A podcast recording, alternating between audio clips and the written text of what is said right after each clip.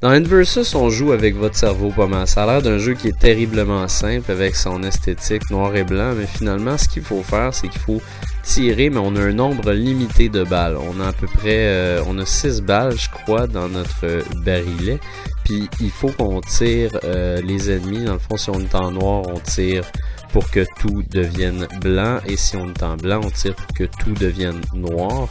Euh, et puis évidemment, on peut pas se promener dans les euh, on peut pas se promener dans les zones qui sont pas de notre couleur. Donc ça rend les choses un petit peu plus difficiles.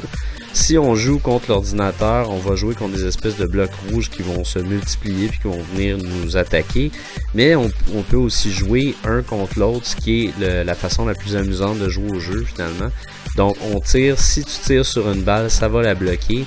Si tu tires sur ton ennemi, il va se détruire, aussi simple que ça. Puis quand tu tires, tu laisses une traînée euh, de, de, de, noir ou de blanc qui vont bloquer le passage à ton, euh, à ton ennemi. Donc c'est un jeu qui est, qui est quand même euh, assez simple de base, mais qui devient très complexe très rapidement une fois qu'on est en train de jouer. puis c'est un jeu qui est hyper intelligent. J'ai eu beaucoup de plaisir à jouer à ça en multijoueur. C'est vraiment excellent. C'est comme ça que le jeu se doit d'être joué.